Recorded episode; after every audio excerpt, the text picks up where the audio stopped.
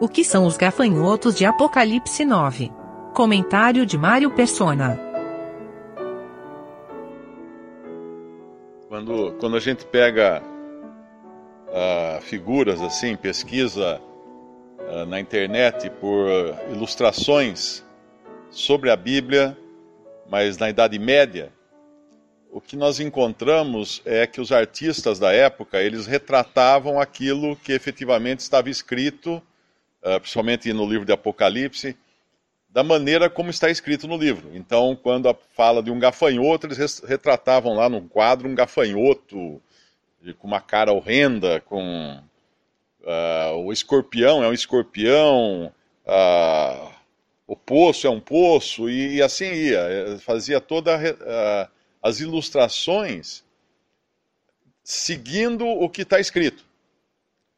Uh, isso, obviamente, é um erro, porque tudo aqui é linguagem figurada. E como hoje nós usamos na nossa conversa, linguagem figurada. Se eu falar, ah, eu fiquei um século esperando me atenderem naquela loja, você não vai achar que eu seja tão velho assim. Você vai eh, saber que aquilo é uma figura de linguagem para dizer que eu fiquei muito tempo lá. E, e, muitas outras figuras são usadas na nossa conversa diária. E aqui no, no uh, o Apocalipse, ele é um livro de figuras. E todo ele é um livro de figuras. De figuras, de símbolos. Então, a, o segredo para entender é descobrir o que esses símbolos significam. E geralmente eles não são aquilo que nós, estamos, que nós conhecemos hoje porque existem mu muitos livros escritos sobre o Apocalipse, e quando você chega aqui em simbolismos, como eu já vi isso num livro uma vez, uh, quando dizia que eram gafanhotos, que uh, no versículo 7, o parecer dos gafanhotos era semelhante ao de cavalos aparelhados para a guerra, e sobre as suas cabeças havia coroas semelhantes de ouro, seus rostos eram rostos de homens, e aí no versículo mais para frente vai falar que eles tinham caudas uh, semelhantes a escorpião. Ah, ruído, no versículo 9. O ruído das suas asas era como o ruído de, ca de carros com muitos cavalos. Ah, pronto. Resolveram. No, no livro de profecia, o autor resolvia o problema na hora. Isso aqui era um helicóptero armado com armas de fogo, porque ele vai soltar fogo num determinado momento aqui. A coroa são as placas, as, as lâminas do helicóptero em cima, que parecem uma coroa. Uh, e aí, aí os, o, o, tinha até um que explicava que uh, o, o poder na sua cauda é porque os helicópteros modernos também já disparam pela parte de trás do helicóptero. Então, quando a pessoa chega nesse nível de interpretação da Bíblia, ela corre um sério risco, porque ninguém poderia ter entendido a Bíblia antes da invenção do helicóptero e de repente vão aparecer os drones aí, que não tem nada a ver com helicóptero, vão aparecer outros veículos voadores, e aí fica, vai tudo pro lixo a interpretação que a pessoa fez usando figuras modernas. E quando fala muito de morte, de destruição, de fogo, logo vem aqueles que vão tentar interpretar isso como uma guerra atômica. Eh, não que, que não possa ter uma guerra atômica no futuro, pode ter, mas as figuras aqui não são exatamente isso que nós conhecemos hoje, uh, coisas materiais. Uh, a Bíblia ela trata muito da questão espiritual do homem e ela trata muito da questão e aí no, no Apocalipse aqui da, da questão do declínio moral, do declínio espiritual, da apostasia e embora vão existir sim guerras, porque fala de guerras efetivamente, o grande dano de tudo isso que nós vamos ler aqui, que nós estamos lendo no capítulo 9, é o dano uh, espiritual para as pessoas. E quando fala de morte, alguns lugares aqui nós vamos ouvir falar de morte. A morte mais séria para Deus não é a morte física. E nós sabemos disso, porque um crente, quando morre, para ele é lucro, como, como Paulo falava a morte mais séria para Deus é a morte espiritual.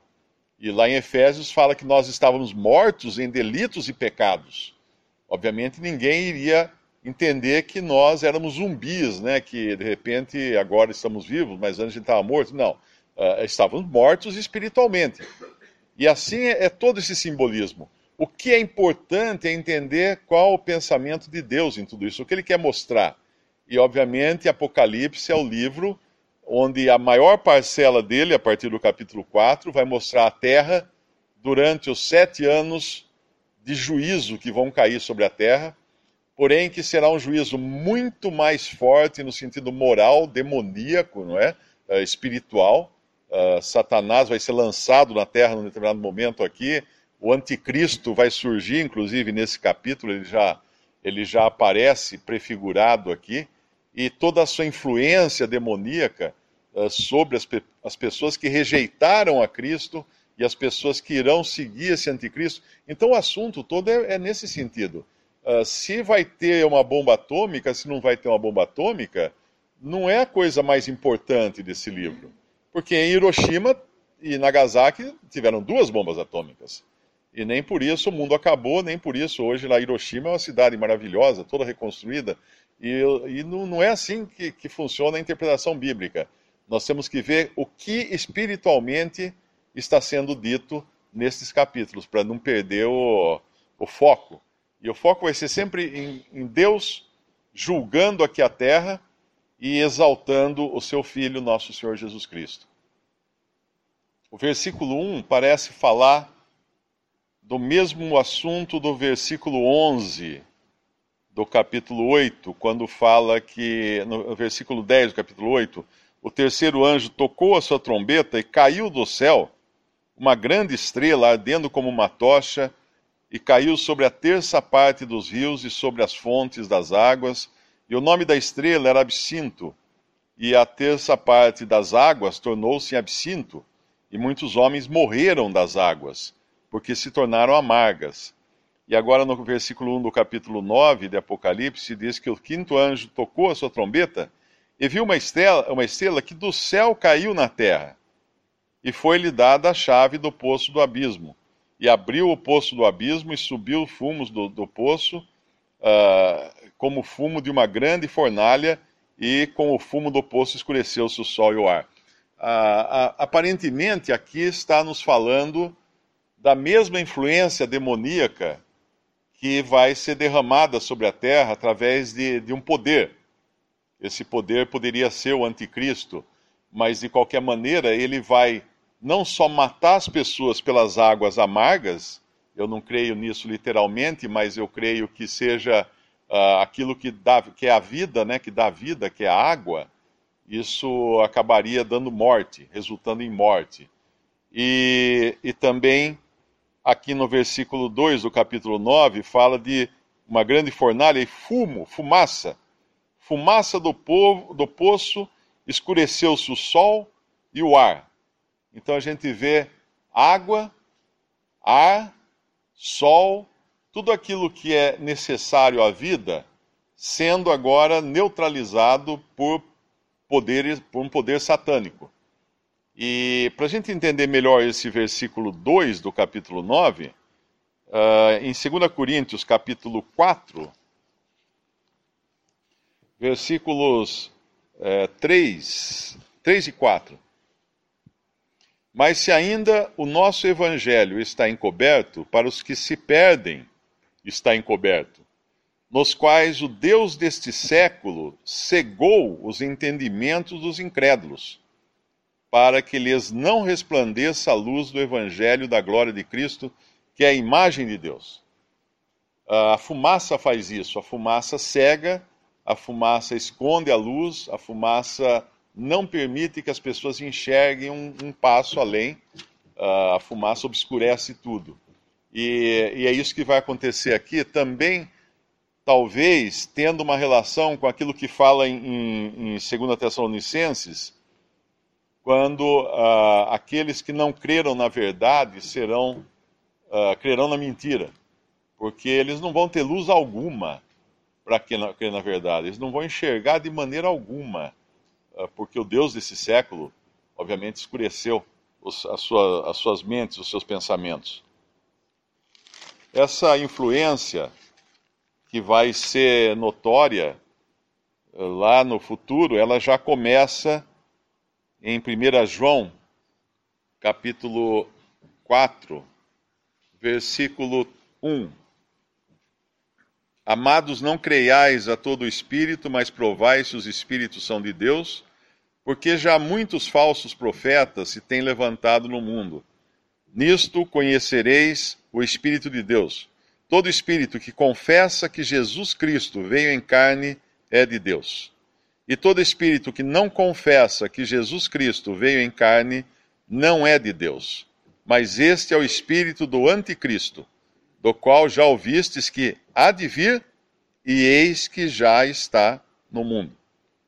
Então, a, o ataque à verdade, em especial a verdade da divindade de Cristo, a verdade da Trindade, Deus Pai, Deus Filho, Deus Espírito Santo, embora ela já tenha começado, esse ataque já tenha começado há, há algum tempo, e ele até desde quando no início da igreja já existiam aqueles que começaram a negar a divindade de Cristo, porque João fala uh, que ele já, já, já está no mundo, esse espírito do anticristo já está no mundo, essa influência do anticristo já está no mundo, esteve no mundo nos últimos dois mil anos e vai se revelar de forma declarada uh, nesse, nesse tempo aqui de que nos fala a, a quinta trombeta, que é soada aqui em Apocalipse, que é a negação da verdade e principalmente da verdade concernente à pessoa divina de nosso Senhor Jesus Cristo.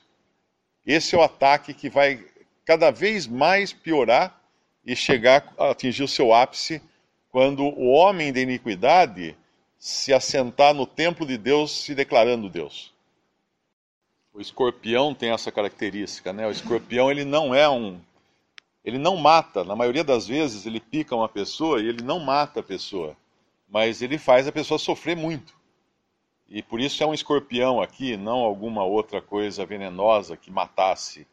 E o gafanhoto também tem essa característica, característica que o irmão falou da falta de governo que vai existir, da anarquia que vai acontecer nessa época. Lá em Provérbios tem um versículo bem interessante, Provérbios 30, e aí a gente vê por que Deus usa certas figuras, né? Ah, na própria Bíblia ele responde a razão.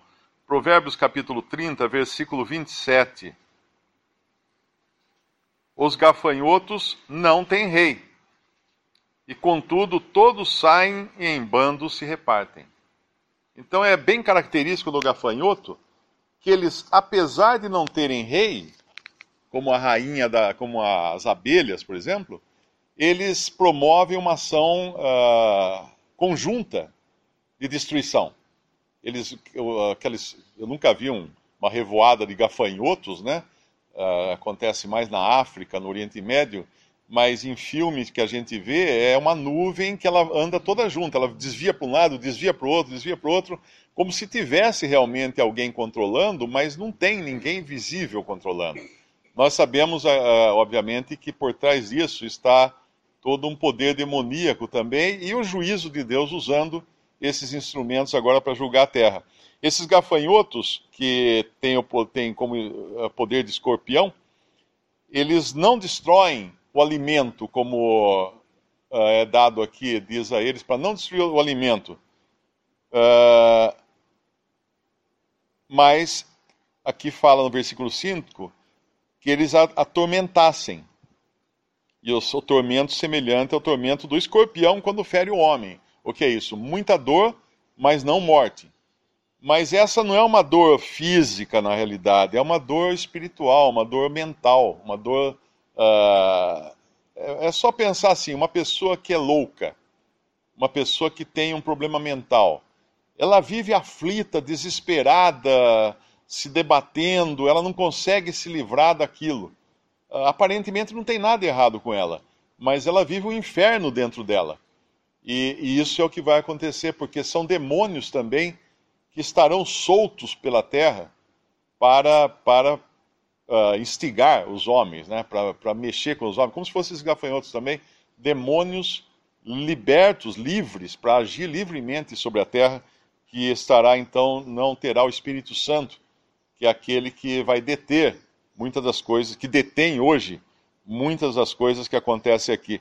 Esses cinco meses do versículo 5 também uh, não precisa ser necessariamente um, um tempo fixo, porque o número 5 é o número da responsabilidade humana. Nós temos cinco, cinco dedos na mão, uh, tudo na Bíblia, quando fala de cinco, tem a ver com responsabilidade humana. E isso aqui, tudo que vai acontecer, é responsabilidade do homem. É uma resposta ou a falta de responsabilidade do homem de crer naquilo que Deus havia, havia dado. Uh, também no, no versículo 7, nós vemos esses gafanhotos com outras características adicionais aqui. Eles parecem cavalos aparelhados para a guerra. O que é um cavalo aparelhado para a guerra? É um que domina uma batalha. Numa batalha, nos tempos antigos, os cavalos aparelhados para a guerra é o que davam a diferença na batalha. Que era uma pessoa. Tanto é que no Brasil, até, até recentemente, alguns países ainda usam isso, a cavalaria era usada contra manifestações populares. Porque você na frente de um cavalo, você realmente tem que correr. Uh, ele assusta, ele é grande. Um soldado montado num cavalo impressiona muito mais do que um soldado a pé. E isso é um poder de subjugar os homens. Também o fato dele ter coroas semelhantes ao ouro, mas não são coroas de ouro, é que tudo isso vai, ter, vai parecer algo real, ou, ou com dignidade real. Mas não é, é falso. Não fala que as coroas são de ouro, fala que eram semelhantes ao ouro. As pessoas vão olhar para tudo isso e falar assim: não, esses são realmente, esses têm poder para falar o que ele faz ou, ou, fazer o que ele faz. Falando aqui do anticristo também, mas é semelhante ao ouro, não é de verdade, é de lata, não, não tem nada a ver com, com realeza, com coisa uh, genuína. E o, os rostos de homens, no versículo 7, final do versículo 7, isso já está acontecendo hoje. Toda, toda a filosofia humana ela tem rosto de homem. Uh, o humanismo hoje impera nas escolas, na, nas, mesmo nas igrejas, nas denominações, tudo é centrado no homem. Tanto é que lá em Romanos, quando Paulo fala, Romanos capítulo 1, quando ele fala da idolatria, é, no versículo. No versículo 23, versículo 22, dizendo-se sábios, tornaram-se loucos, porque o homem se acha sábio, e mudaram a glória do Deus incorruptível, ou seja, substituíram a glória, seria a palavra mais correta aí, em semelhança da imagem de homem corruptível, e de aves, e de quadrúpedes, e de répteis. Uh, interessante que tudo começou com um réptil. E agora, em primeiro lugar, tem um homem, nessa sequência de ídolos aqui. E o homem hoje adora o homem, e o homem vai cada vez mais exaltar o homem. Então, por isso que tem rosto de homem.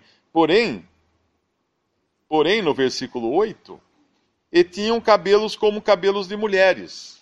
Por que tinham cabelos como cabelos de mulheres? porque eles estão, apesar de não existir um governo uh, real, vamos dizer assim, no mundo nessa época, uma anarquia, uma coisa, existe a influência satânica. E existe aqueles que estarão submissos à influência satânica, porque o cabelo da mulher nos fala de submissão. E esses gafanhotos aqui, eles estão submissos a, a alguma autoridade, claro, Satanás está por trás de tudo isso. Um irmão comenta que esse espinho na cauda, ele tem esse duplo aspecto, um do falso profeta, como o irmão leu naquela passagem do Antigo Testamento, que o falso profeta fala de cauda, e o outro, que o espinho na cauda é porque a cauda é o fim de alguma coisa.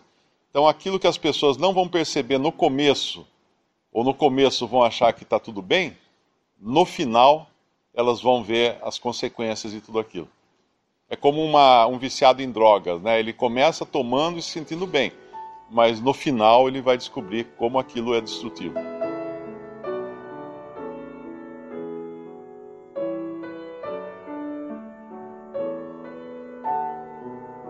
Visite respondi.com.br Visite também 3minutos.net.